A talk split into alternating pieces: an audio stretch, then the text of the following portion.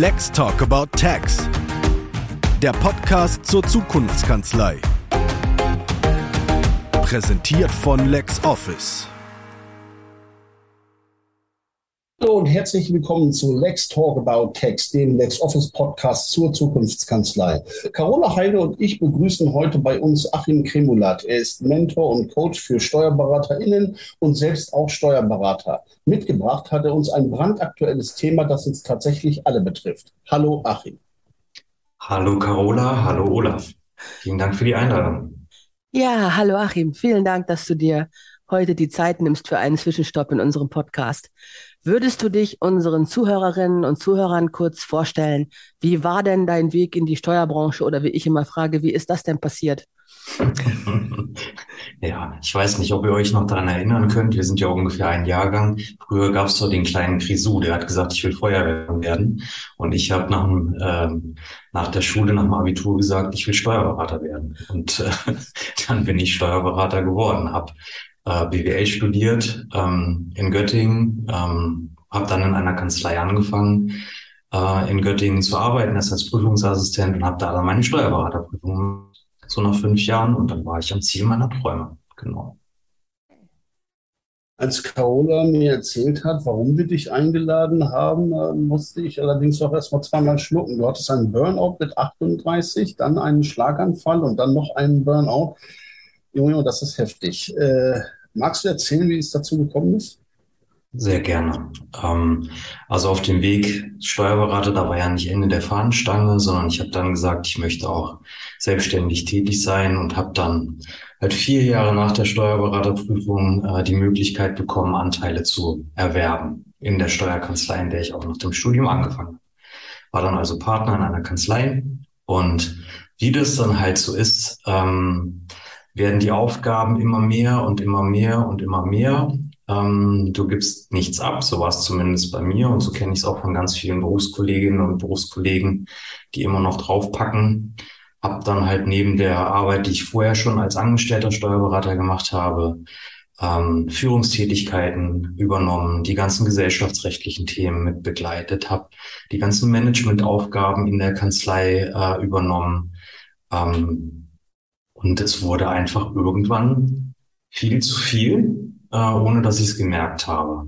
Und dann war ich 38 Jahre alt. Das war dann vier Jahre, nachdem ich die Anteile äh, bekommen habe. Und ähm, habe dann irgendwann morgens vor dem Spiegel gestanden, wollte mir ein Hemd oder von meinem Kleiderschrank gestanden, wollte mir da ein Hemd rausnehmen, ein weißes oder ein blaues und konnte mich nicht entscheiden. Und ähm, da habe ich dann gedacht, ähm, was zum Teufel, ich hätte es fast auf Englisch gesagt, aber was zum Teufel ist denn hier los? Ähm, du triffst jeden Tag Entscheidungen über Entscheidungen und kannst dich jetzt nicht mehr zwischen einem weißen und einem blauen Hemd entscheiden und äh, kannst dich nicht mehr auf deinen Kopf verlassen. Und das war schon echt krass. Ja, und dann, ähm, ja, es war schlichtweg Überarbeitung.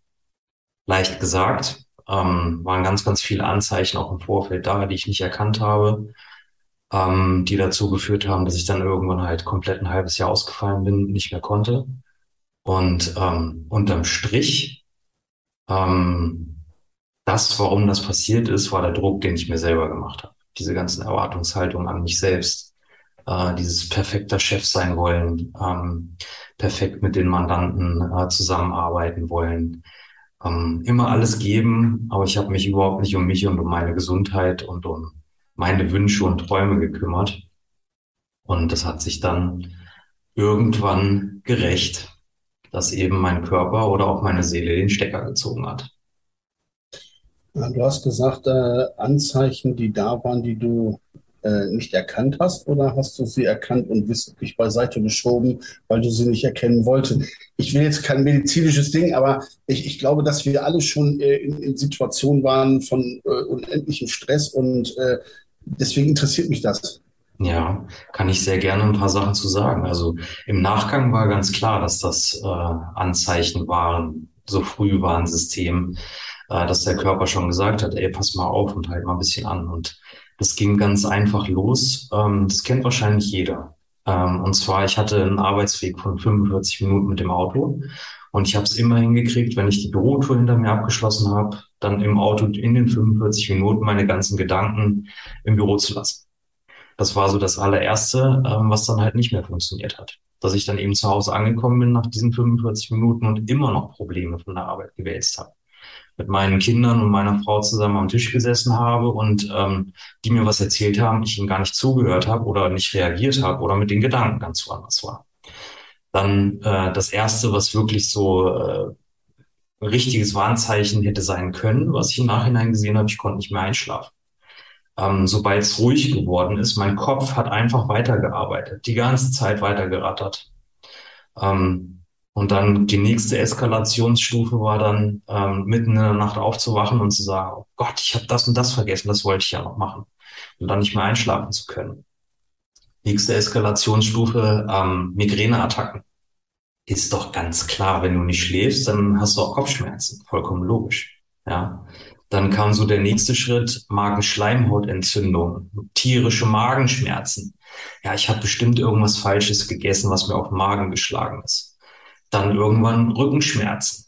Ja, ich habe mich beim Sport verdreht, verrenkt, sonst irgendwas. Ich hatte einen Bandscheibenvorfall, ich hatte Nervenentzündungen im Kopf und ich weiß nicht was alles. Und habe immer gesagt, das hat nichts mit der Psyche zu tun. Das sind alles ganz logische Dinge, die mit meinem Lebenswandel äh, zusammenhängen. Ist doch klar. Ja, und ähm, erkannt habe ich das erst, nachdem ich dann äh, mit dem Burnout in der, in der Klinik war und reflektiert habe, was war denn eigentlich so in der Zeit davor? Und äh, die Zeichen hätte, hätte ich erkennen können. Ich habe sie nicht wahrgenommen. Jetzt muss ich dann natürlich einfragen, wie konnte das dann zweimal passieren, wenn du zweimal einen Burnout hast? Oder war der zweite in direkter Bedingung zum äh, Schlaganfall oder hast du? Nee, nee, also der, ja, der, ähm, der Schlaganfall war ein Jahr nach dem Burnout, nach dem ersten. Und ähm, der, der zweite Burnout, der war, ist noch gar nicht so lange her. Äh, der war in 2020. Und ähm, da war es so, ähm, ich habe in der Zwischenzeit meine Anteile verkauft gehabt, weil ich gesagt habe, ich, ich möchte was anderes machen.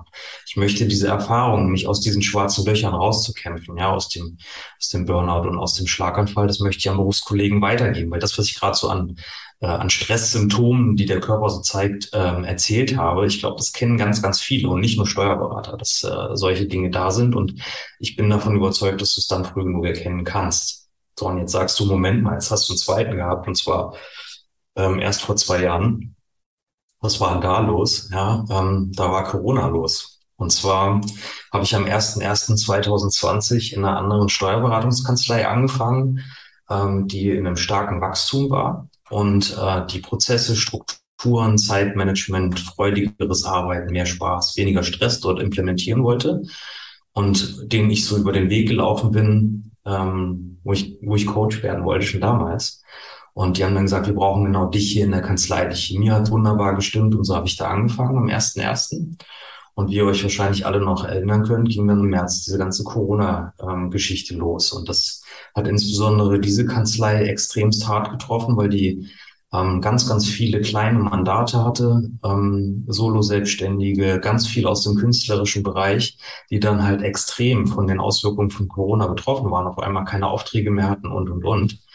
Und dann waren diese ganzen Themen, die wir gemeinsam angehen wollten, erstmal komplett unwichtig, sondern es ging darum, Überbrückungshilfeanträge zu stellen, die Leute vor der Insolvenz zu retten.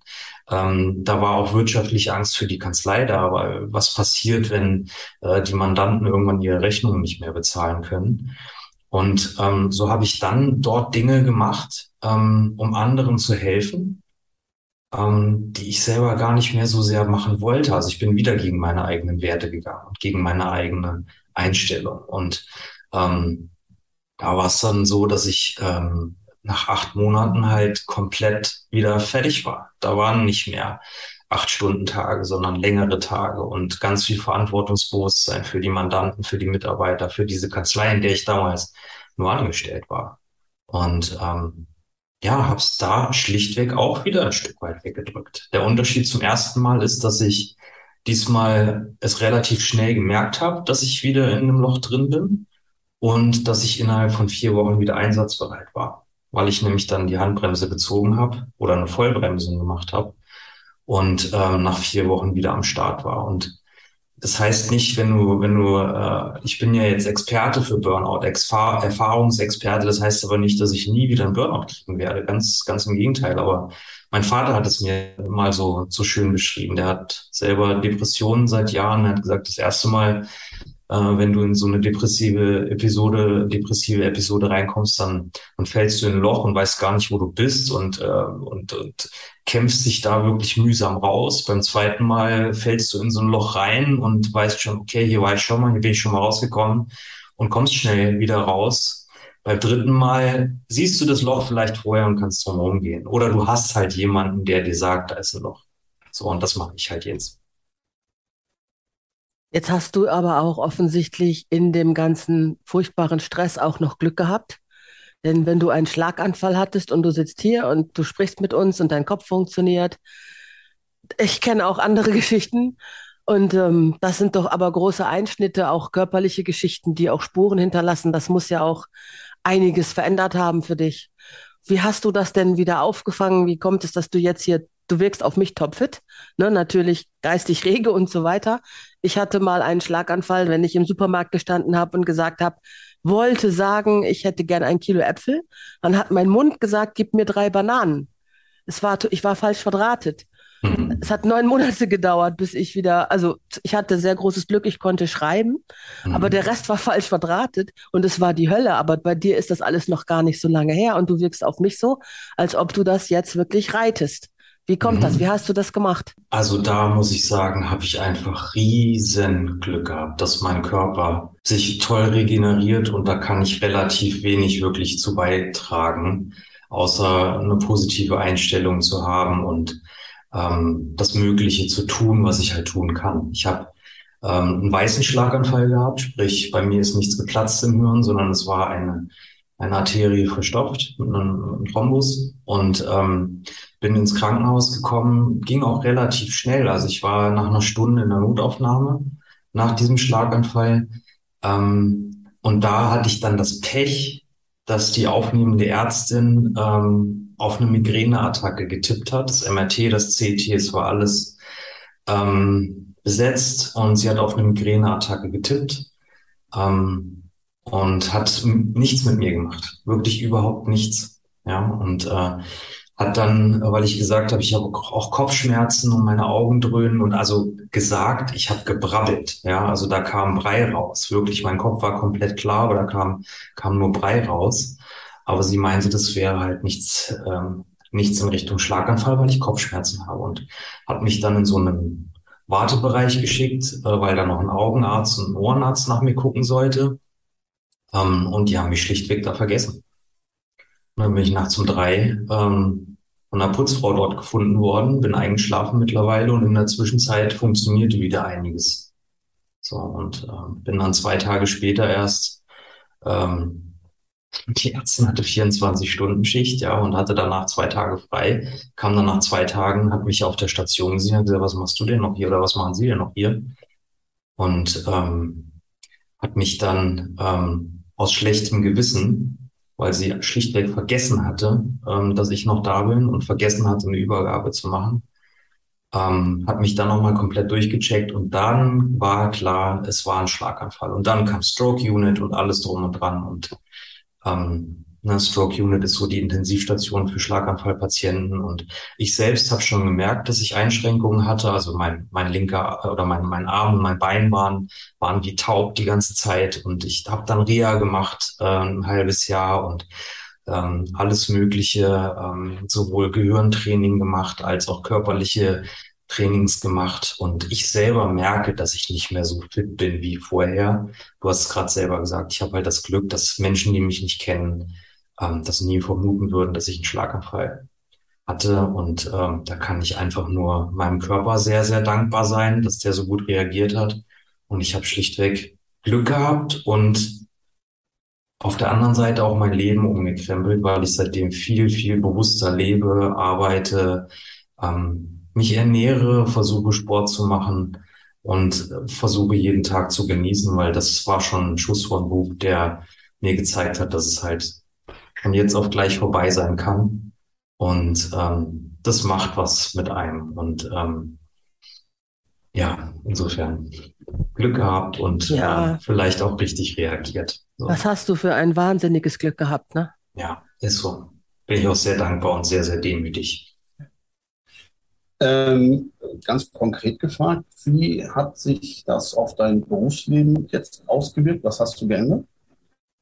Das hat sich sehr, sehr stark auf mein Berufsleben ausgewirkt. Ich habe erstmal, also zunächst mal der, der erste Burnout war so der ausschlaggebende Punkt, Dinge zu hinterfragen. Ich bin immer eine Karriereleiter hochgekrabbelt, ähm, war mit 34 Partnern in einer Kanzlei, ähm, mit 60 Mitarbeitern, drei Standorten, Haufen Geld verdient. Äh, aber der Burnout hat ja gezeigt, dass da auch ein Preis hinterhing, nämlich 60, 70 Stunden Wochen, Wochenenden durch, Kopf nicht ausgeschaltet. Und da habe ich schon angefangen, Dinge zu verändern. Sprich, ich habe ähm, meine, meine komplette Arbeitsweise damals schon auf den Kopf gestellt und habe ähm, wirklich geguckt, was kann ich umstrukturieren, was kann ich äh, mit Zeitmanagement machen, was kann ich strategisch machen, äh, um, um langfristig anders zu arbeiten, wie kann ich Arbeiten anders verteilen, Mitarbeiter ähm, stärken, ähm, basiert auch einsetzen, äh, Dinge abgeben und dabei aber auch auf andere achten. Und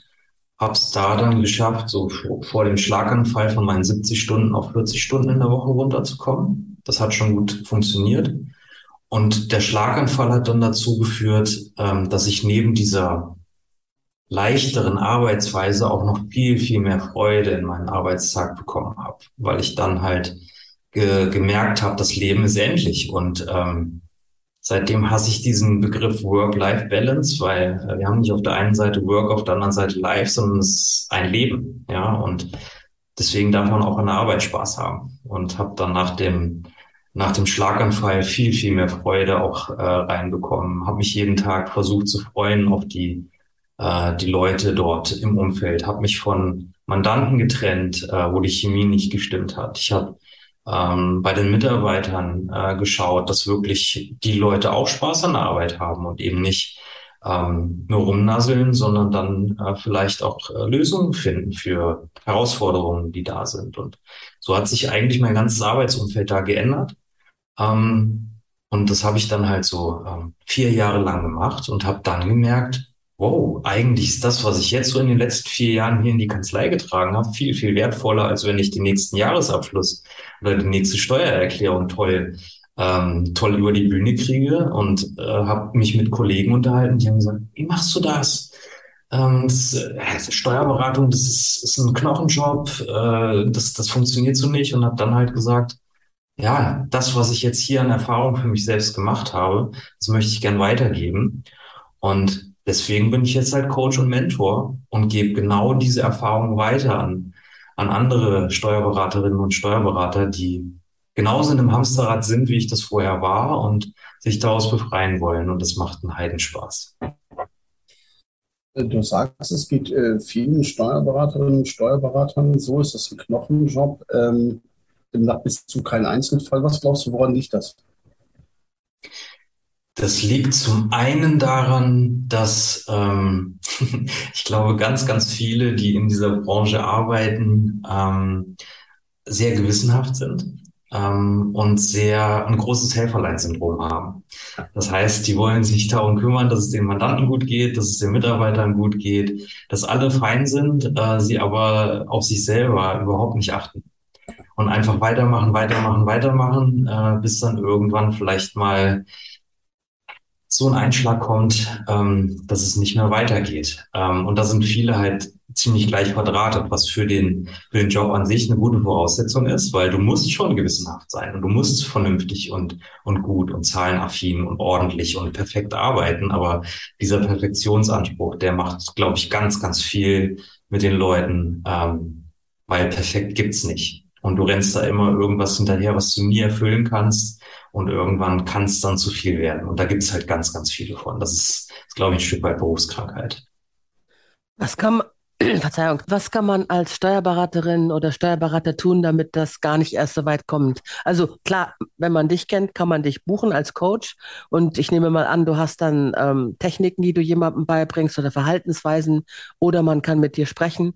Aber was machen die Leute, die diesen Luxus nicht haben? Was können, was kann jemand machen, der so unter Druck steht, damit kein Schlaganfall oder Burnout die nächste Stufe ist? Ja. Also das erste ist, ähm, mit jedem, mit dem ich spreche, der sagt, ich habe gar keine Zeit, irgendwas zu ändern.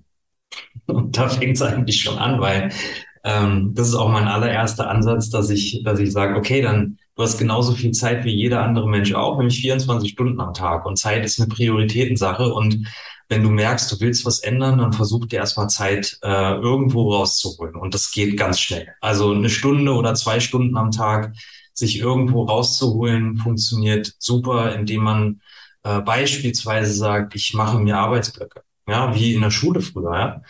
Von dann bis dann mache ich das, von dann bis dann mache ich das, von dann bis dann mache ich das. Und das geht wunderbar, gerade in unserem Berufsfeld, weil du bist nie fertig und der Berg ist nie zu Ende. Aber du kannst einen Stock stellen und kannst sagen, so, jetzt mache ich was anderes. Und dann äh, dir vielleicht mal so eine halbe Stunde oder Stunde am Tag zu gönnen, wo du sagst, jetzt stelle ich mir mal ein paar Fragen. Und zwar ähm, sind das drei ganz einfache Fragen, die ich am Anfang den Leuten mitgebe und sage, wer bin ich denn überhaupt?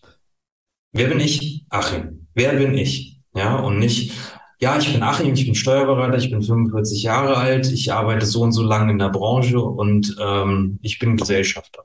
Ja, das ist aber nur ein mini, mini, mini Teil meiner Persönlichkeit, sondern wirklich sich mal mit sich selbst auseinanderzusetzen und mal die Frage zu stellen, mal angefangen äh, mit den Aufgaben an der Arbeit, was davon mache ich gerne, was mache ich nicht gerne, was gibt mir Kraft, was kostet mich, äh, kostet mich Energie, was läuft gut, was läuft scheiße. Entschuldigung den Ausdruck, aber ne, dass, dass man wirklich die Dinge einfach mal beobachtet und sich bewusst macht. Und wenn man sich das alles so ein bisschen bewusst gemacht hat, ist der nächste Schritt, die nächste entscheidende Frage, wie hätte ich es denn gern anders? Ja, also was erwarte ich denn? Ähm, was erwarte ich von meinen Mandanten? Was erwarte ich von meinen Mitarbeitern? Was erwarte ich von mir selber? Ähm, sich darüber Gedanken zu machen in dieser frei gewordenen Zeit. Und die dritte Frage ist dann, was kann ich persönlich dazu beitragen, dass sich das vom Ist-Zustand in den Soll-Zustand ändert? Was kann ich beitragen? Und nicht, was kann der Mandant dazu beitragen, was kann das Finanzamt dazu beitragen, was kann Christian Lindner dazu beitragen, sondern was kann ich persönlich ändern, weil das ist das Einzige, was du beeinflussen kannst. Ja, ähm, und das sind immer so die ersten Steps. Und das Erste, was ich auch jedem mitgebe, beschäftige dich mit dir selber. Gönn dir Zeit mit dir selber. Ähm, setz dich damit auseinander, äh, mit diesen Fragestellungen. Und wenn du einmal angefangen hast, dir solche Dinge bewusst zu machen, dann gibt's eigentlich gar keinen Weg mehr zurück in die alte Gedankenwelt, weil dann die ganzen Denkprozesse anfangen und ähm, du hast gesehen oder ihr, ihr seht, man kann damit nicht jeden Burnout verhindern, weil ich bin auch in den zweiten reingerutscht und mir waren diese Fragen bewusst. Ja, aber du kannst auf jeden Fall mit diesen Fragen aktiv äh, daran gehen und nicht irgendwie als Beifahrer deines Lebens darum schuppern und dann vor irgendeine Wand knallen und gar nicht merken, wo die Einschläge herkommen. Ja, Beifahrer ist gut. Ich meine, jammern ist einfacher als Eigenverantwortung, ne? Also das ist, sieht man ja an äh, tausend und einem Beispiel jeden Tag. Sag mal, ähm, wir sprechen ja auch immer über Automatisierung und Digitalisierung. Mhm. Hilft das denn dabei, den Druck auszugleichen oder macht es den Druck noch größer, weil man ständig was Neues lernen muss? Was ist deine Erfahrung? Meine Erfahrung ist, dass es darauf ankommt, wie ich mit Digitalisierung persönlich umgehe wenn ich Angst vor Digitalisierung mache, dann äh, habe, dann macht das zusätzlichen Stress. Wenn ich äh, von Digitalisierung mir eine Erleichterung meiner Arbeitsabläufe erwarte und froh bin, dass bestimmte Dinge äh, dann halt automatisiert, digitalisiert laufen und ich dann halt Zeit habe für Dinge, die ich vielleicht viel besser kann. Äh, bei uns steht ja im, im, im Berufstitel schon Steuer, Berater. Ja, aber die meisten können gar nicht beraten, weil sie gar keine Zeit dafür haben, weil sie nämlich in bestimmten Abläufen, das sogenannte Brot- und Buttergeschäft, so gefangen sind und da kann Digitalisierung helfen. Du brauchst aber das richtige Mindset, um an Digitalisierung ranzugehen, dich darauf einzulassen und äh, zu sagen, okay, ich kann das alles noch nicht, aber das ist gar nicht schlimm, weil das kannst du lernen. Dafür gibt es Experten, äh, die einem das dann zeigen können und dabei unterstützen können, ähm, die Kanzlei digitaler zu machen. Und dann ist es ein Riesengeschenk aus meiner Sicht. Ja, man kann ja zum Beispiel den Olaf zu Besuch kommen lassen, damit er einem alles zeigt und alles erklärt. Zum Das wäre Beispiel. das wäre eine Möglichkeit. Welch, Alles, welche, aber ein bisschen was könnte ich sicherlich beitragen. Genau. welch, welche Tools und Dienste nutzt du denn so? Oder äh, du musst jetzt nicht alles aufzählen, aber du hast ja bestimmt zwei, drei Sachen, die dein Leben leichter machen, oder? Äh, Ich bin ja als aktiver Steuerberater gar nicht mehr tätig. Insofern kann ich da jetzt nicht die, die wunderbaren Tipps äh, für die Steuerberater geben. Ähm, meine Digitalisierungstools sind zum Beispiel sowas wie Zoom. Ich arbeite, ja, ich, ich sitze hier in meinem Büro und kann deutschlandweit mit allen Leuten zusammenarbeiten. Top. Das wäre vor zwei Jahren noch undenkbar gewesen. Ja, da musstest du in die Besprechungsräume rein, da musstest du in die Chefzimmer rein, um mit den Leuten äh, zu sprechen. Ich bin heilfroh, äh, dass das äh, so eine Normalität ist mittlerweile, weil auch das, was wir jetzt hier zusammen machen, das ist doch viel entspannter, als wenn wir uns an irgendeinem Ort treffen und dann ähm, weiß ich nicht, irgendwo, wo erstmal hinkommen müssen und dann, ne, auch das ist Stressprävention. Dann habe ich natürlich äh, für mich selber, ich bin selbstständig, eine, eine vorbereitende Buchhaltung mit Handy und allem drum und dran und ich weiß nicht was, ja, ich nenne jetzt keine Namen. Warum denn nicht? Ja, und ich, ich nutze alle möglichen äh, Tools, die mir das Leben leichter machen, auch, auch online. Es gibt wunderbare Tools wie beispielsweise Trello. Ich weiß nicht, ob ihr das kennt. Ja, äh, wo man, wo man alles Mögliche mitmachen kann, was einem leichter fällt. Ich habe alle möglichen Cloud-Lösungen, weil ich keine Daten mehr da habe. Ich habe keinen äh, wir haben zwar noch einen Drucker, ja, ähm, aber der, der staubt fast ein, weil fast alles digital läuft. Digitale Signaturen äh, unter allen möglichen Dingen und, und, und. es hört nicht auf und es wird immer mehr und es macht Spaß, Ja. weil ich mich darauf einlasse. Ich konnte das auch alles nicht, ja, und ich kann das auch immer noch nicht alles, aber ähm, ich habe halt das Mindset, da richtig ranzugehen und dann macht es Spaß und erleichtert den Alltag. Hatte Corona nicht nur den zweiten Burnout mitgebracht, sondern auch so ein bisschen die Tür aufgemacht. Ja, Ist so. Ich bin kein Fan von diesem Spruch, dass jede Krise auch was Gutes hat, Mhm. aber man kann aus jedem was Gutes ziehen, wenn man unbedingt will. Ne, so muss man auch nicht immer wollen, finde ich auch sehr krampfig. Aber in dem Fall ist es ja nun mal so, Digitalisierung hat einen Wahnsinnsschub bekommen. Und Ja. natürlich auch, also nehmen wir mal an, die Akzeptanz für so ein Angebot als Steuerberater andere zu coachen, ist ja auch jetzt was anderes als vor zwei, drei Jahren, nehme ich an. Ne? Mm, Also es ist immer noch so, dass die Branche da sehr, sehr konservativ ist. Ähm, aber diejenigen, ähm, die den Schritt gewagt haben, und das ist auch das, ähm, wo ich drauf baue, ja, die erzählen, was sie für Quantensprünge gemacht haben, was sie für Veränderungen mit sich gebracht haben. Und das muss nicht ein Coaching bei mir sein. Es gibt ganz viele, die da einen tollen Job machen. Ähm, aber ein Steuerberater braucht auch immer ein Zertifikat irgendwo, ja.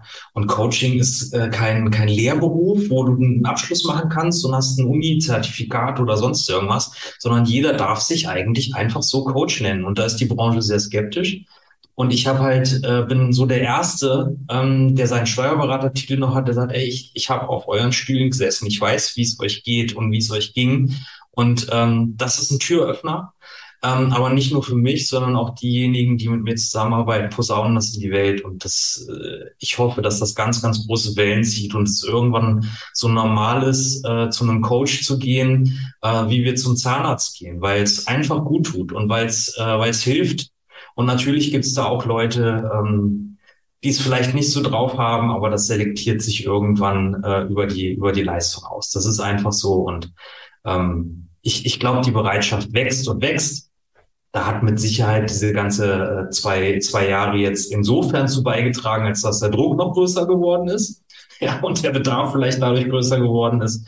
Aber ähm, ich glaube, das wäre auch, wär auch ohnehin äh, so gekommen, dass da irgendwann mal was passieren muss, weil es einfach, es ist schon, schon echt irre, was da so abgeht. Also da bewahrheitet sich wahrscheinlich meine Theorie, die da lautet, ein Steuerberater glaubt am ehesten einem anderen Steuerberater. Das ist einfach so. Ja. Ähm, also ich kann mir das, also ich äh, kann mir das super vorstellen, das, was du sagtest. Äh, dieser Titel Steuerberater hilft eben halt bei anderen Steuerberatenden dahin zu gehen, weil ähm, ich merke das in den Gesprächen auch. Also Bilanzbuch hat, na, zumindest mal wirst du als jemand aus dieser Branche wahrgenommen. Reiner Softwarevertrieb oder äh, sonst was würde dir da auch einfach nicht helfen. Und deswegen glaube ich schon, dass das so ein guter Door-Opener, oder ich hasse Anglizismen, ist ja genau. Ähm, aber was mich interessiert jetzt mal abseits vom äh, Beruf, wie lebst du heute und äh, was machst du konkret anders, damit du nicht doch noch in den dritten Burnout reinschlitterst, was unbedingt zu verhindern ist? Und äh, was würdest du den Steuerberatenden mit auf den Weg geben, damit sie in diese Falle nicht stolpern? Ich habe mir mein komplettes Umfeld so geschaffen, wie es zu mir passt. Also ich habe mich in den acht Jahren sehr, sehr intensiv mit mir selbst auseinandergesetzt, weiß genau, was mir gut tut, was mir nicht gut tut. Ich weiß genau, was ich möchte, was ich nicht möchte, was ich gut kann, was ich nicht gut kann. Und ich habe mein Umfeld so gebaut, dass es zu mir passt. Kleines Beispiel. Mein Büro, in dem ich jetzt hier sitze, ist ungefähr 400 Meter von zu Hause entfernt. Ich kann jeden Tag zu Fuß hier hingehen. Ich gehe in der Mittagspause nach Hause, esse mit meiner Familie zusammen zum Mittag, gehe danach wieder hierher, mache Spaziergänge mit meinem Hund und, und, und. Ich weiß, den, den Luxus, den, den kann sich nicht jeder Steuerberater äh, gönnen, aber da gibt's auch Möglichkeiten, Dinge, die man gerne haben möchte, auch in den Berufsalltag mit, mit zu integrieren. Ähm, das alles Entscheidende für mich ist, ich arbeite nur noch mit Menschen zusammen, auf die ich Bock habe. Und wo ich die, wo ich merke, dass die Wellenlänge da ist. Das heißt, ähm, wenn jemand zu mir kommt und ähm, von mir gecoacht werden möchte und ich merke, mein Bauch sagt nein, dann sage ich nein. Und da geht's nicht um, äh, um Umsatz und sonst irgendwas. Klar müssen wir alle unsere Brötchen bezahlen, ist überhaupt keine Frage. Aber wenn ich ein Störgefühl habe, dann sage ich nein. Genauso ist es, wenn ich Anfragen bekomme, ähm, in irgendeinen Podcast zu gehen oder einen Artikel irgendwo zu schreiben und ähm, mir das Format nicht gefällt oder der, der Verlag mir nicht gefällt, dann sage ich auch da nein. Ich habe hier Büroräume angemietet, ähm, erstmal komplett allein, ähm, möchte gern untervermieten, weil ich mich auch mit coolen Leuten gerne umgebe, aber hier kommen nur Leute rein, nicht weil sie mir dann einen Anteil an der Miete geben, sondern weil ich Bock habe, mit denen die Tage zu verbringen und mit denen einen Kaffee zusammen zu trinken in den Pausen. So, und ähm, ich glaube, dass das jeder Steuerberater, jede Steuerberaterin genauso machen kann. Du musst nicht mit jedem Mandanten zusammenarbeiten. Du kannst dir die Leute aussuchen. Wir sind ja in der Luxussituation, dass eigentlich mehr Mandate da sind als Berater. Du kannst es dir aussuchen. Wenn ich höre, der, der Arbeitsmarkt ist so leer gefegt und ich finde keine Leute, dann muss ich mir mal die Frage stellen, warum kommen die Leute denn nicht zu mir? Es gibt genug Leute, die Bock haben, in Steuerberatungskanzleien zu arbeiten. Du hattest gerade beschrieben, dass du 400 Meter von zu Hause weg dein Büro hast, was ja ein schöner Luxus ist, weil du dann deinen Hund und deine Familie in der Mittagspause sehen kannst, also ohne Arbeitsweg, ohne Stress. Und dann hast dass du angefangen. Du Mandanten getrennt hast und dass andere äh, Kanzleien das eben halt nicht tun und dass sie keine Arbeitsplätze bekommen, weil die äh, Kanzlei wahrscheinlich auch nicht wirklich so cool ist, dass sie selber da arbeiten wollen würden, wenn sie sich da bewerben müssten. Also das ist ja immer so mein Spruch, wo ich dann ja. ist, ist eure Kanzlei so cool, dass euer 18-jähriges Ich jetzt eine Bewerbung schreibt und will hier arbeiten. Und wenn ihr das nicht mit Ja beantworten könnt, dann müsst ihr nachdenken. Und genau. äh, da habe ich, schon, hab ich schon ganz schön viel auf die Fresse für gekriegt, aber das ist halt so. Wie viele, es ist die Wahrheit, Olaf. Aber wie viele 18-Jährige. Mein Chef sagt, du bist ja auch nicht unterwegs, um Freunde zu finden. Aber Olaf, wie viele 18-Jährige kennst du? So unkompliziert sind die nicht, ne? Nein, sind die auch nicht. Also ich, ich wie gesagt, ich, ich habe jetzt drei Kinder im arbeitsfähigen Alter. Die sind 25, 23, 19. Und äh, ich, ich sehe, worauf die achten für ein Unternehmen, wo sie, wo sie arbeiten wollen. Geld ist natürlich wichtig, klar, die müssen klarkommen. Aber alle drei würden auf den ein oder anderen Euro verzichten, wenn sie zum Beispiel, hey, du kriegst ein Jobticket. Oder hey, ich mache dir äh, ein, äh, ein Jobrad fertig. Oder weißt du was, du kriegst diese Nettolohnoptimierung mit den 44 Euro, da kannst du dann äh, äh zu C&A gehen und reichst mir den Beleg ein. Das finden die cool. Das und wer wüsste es denn besser als Steuerberatendes selbst, wie man so etwas attraktiv machen kann? Und ich Entschuldigung, ich will jetzt hier nicht äh, rumangeben oder sowas, aber ich sage doch immer, du kriegst doch in jeder Kanzlei, bekommst du doch immer und überall Kaffee, Tee, Wasser, Snacks. Warum schreibt ihr das nicht in eure Bewerbungs... Äh, äh das macht ihr. Nein, das, das sind die viel zu bescheiden. Tu Gutes und sprich darüber. Jede krude Telefongesellschaft sagt, hey, bei uns gibt es kostenlose Snacks. Aber die kriegst du in jeder Steuerkanzlei. Die sagen das nur nicht. Ja, ist so. Und, und ich will dir nicht deinen dein, dein, äh, dein, dein Job, aber es gibt so viel Potenzial in jeder Steuerkanzlei und ich hoffe, dass du viele erwischt, um die einfach darauf hinzuweisen, weil sie glauben es ja eher einem anderen Steuerberater als mir. Ich bin zwar durch tausend Kanzleien gegangen, das berechtigt mich aber noch nicht, ein, äh, eine Meinung dazu zu haben. Das ist halt so. Leider ist das tatsächlich so, ja. Aber das ja. liegt auch noch an was anderem. Ne? Und zwar äh, ist es so, dass, äh, und das, das soll man auch nicht unterschätzen, ein, ein Steuerberater, der glaubt auch, dass es peinlich ist, jemand anderen um Hilfe zu fragen, weil ich bin ja der Berater. Ne? Und dann zuzugeben, ich weiß mal etwas nicht, das ist eine Brücke, da gehen nicht viele drüber.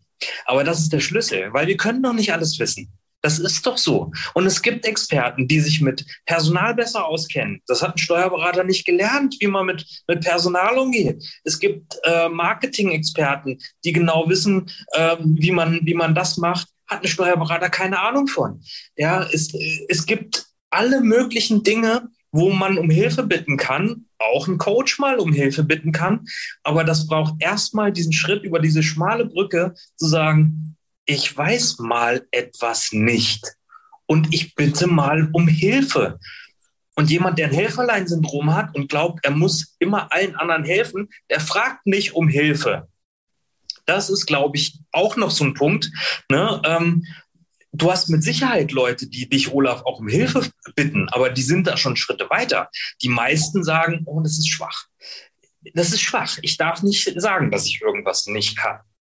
Und ne, da fängt das Problem an. Und dann, wenn, wenn sie sich das bewusst machen, ab dann wird es auf einmal ganz leicht und ganz einfach, weil du sagen kannst, ey, Moment mal, ich weiß nicht, wie es geht. Ich frage mal jemanden, der sich damit auskennt. Und ich rede da nicht nur von Personal oder Marketing, sondern auch jeder Steuerberater muss ja alles fachlich drauf haben. Ey, ganz ehrlich, es gibt so viele Gesetze, so viele äh, Ausnahmen von der Ausnahme, von der Ausnahme, von der Ausnahme und alle möglichen Fachgebiete. Wir können gar nicht alles wissen. Warum fragen wir dann nicht mal einen Berufskollegen, der darauf spezialisiert ist, auf einen anderen Bereich und sagen, helf mir mal. Die meisten fragen nicht, weil sie Angst haben, oh, dann geht mir mein Mandat vielleicht flöten oder was soll denn der Kollege von mir denken? Wir haben doch die gleiche Prüfung geschrieben. Aber so ein Bullshit geht da durch die Köpfe. Aber ein Coaching ist kein Hilferuf, ein Coaching ist ein Upgrade. So ist es. So ist es. Aber das sehen die meisten leider noch nicht so. Sollten wir ihnen vielleicht ein bisschen öfter erklären. Aber sowas von. Finde ich auch. Das ist definitiv so, ja. Ähm, lass uns mal über die Vergangenheit haben wir viel gesprochen. Lass uns mal in die Zukunft gucken. Was hast du als nächstes vor? Was planst du? Ähm, ich habe so richtig Bock, große Veranstaltungen zu machen für Steuerberater, die Lust haben, etwas zu verändern. Ich möchte gerne so viel wie möglich Leute erreichen, ähm, dass dieser Gedankenanstoß startet. Und es gibt da jetzt noch keine konkreten Projekte für. Ich habe ähm, ja auch erst im September damit angefangen. Ich bin jetzt aktuell in ganz vielen 1 zu 1 Coachings drin. Äh, und es, es zeigt sich, dass da immer und immer und immer wieder dieselben Themen kommen. Heißt, ich werde ähm, daraus Seminare machen, ich werde daraus Webinare machen, ich werde daraus Videokurse machen, ich werde ein Buch schreiben, ich werde einen Podcast starten, damit ich so viele Menschen wie möglich erreichen kann und Impulse setzen kann, ähm, weil ich gemerkt habe, wie magisch das ist, wenn du erstmal das Bewusstsein für solche Dinge hast und dann die nächsten Schritte selber gehst. Ich habe einfach Lust, so richtig den Staub aus der Branche zu klopfen und da ein paar Dellen ins Universum zu hauen. Und ähm, ja, mal gucken. Bin ganz gespannt, was da so noch alles kommt. Das heißt also, würden wir noch einen Expresso planen, äh, lege ich jetzt einfach mal deine Kontaktdaten nicht so weit beiseite, sondern äh, das wäre schon auch etwas, wo du sagen würdest, ja, auf der Stage würde ich rocken. Auf jeden Fall, auf jeden Fall. Wenn ihr das nicht wieder parallel mit, äh, mit den New Gen Jungs macht, weil da stand ich dieses Jahr auf der Bühne, aber das hat der Steuerfabi ja auch gut gerockt, einen Tag da, einen Tag da. Aber also, das, ist, ähm, das ist aber Stress, der wieder zu Burnout führen könnte, wenn man auf allen Hochzeiten tanzt, ne? Mal gucken. Das werden, wir, das werden wir sicherlich schon hinkriegen. Also der New Gen-Termin steht ja schon fest. Ja, genau. Genau. Das kriegen wir sicherlich hin. Ja. Aber ich hatte Achim so verstanden, dass er vielleicht selber auch mal ein Event machen möchte, oder? Vielleicht ein Barcamp oder was willst du machen?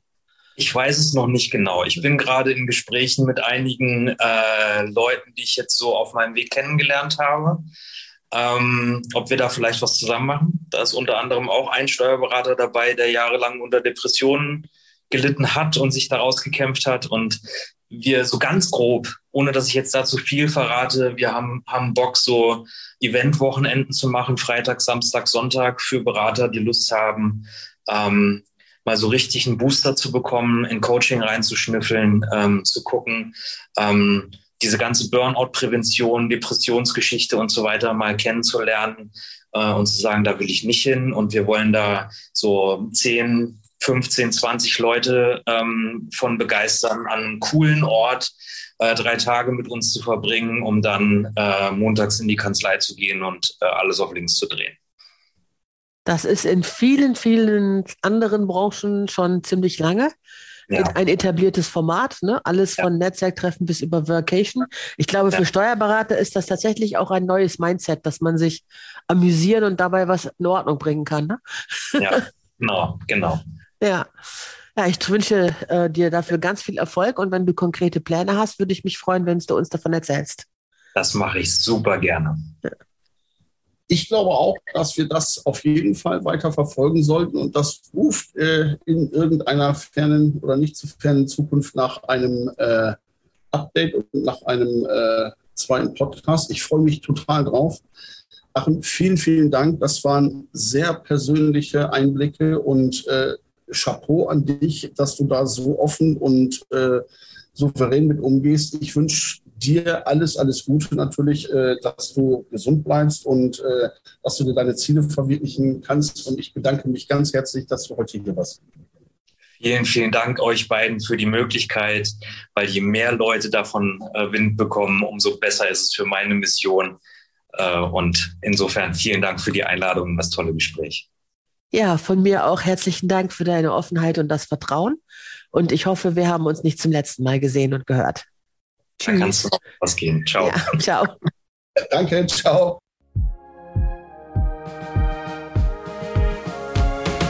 Let's Talk About Tax. Der Podcast zur Zukunftskanzlei. Präsentiert von LexOffice.